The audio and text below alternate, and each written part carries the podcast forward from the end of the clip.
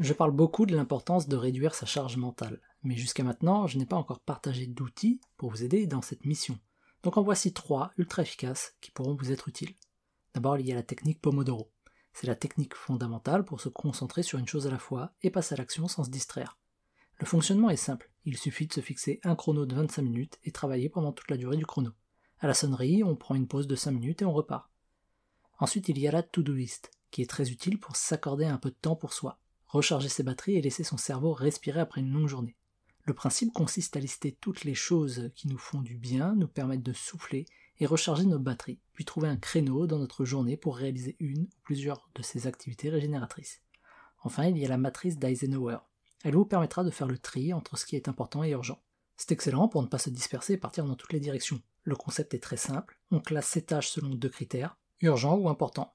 Une tâche peut donc être urgente, mais pas importante, ou l'inverse. Mais elle peut être aussi urgente et importante, voire ni l'un ni l'autre. Et trier ces tâches selon ces deux critères permet de savoir sur quoi se concentrer dans l'immédiat.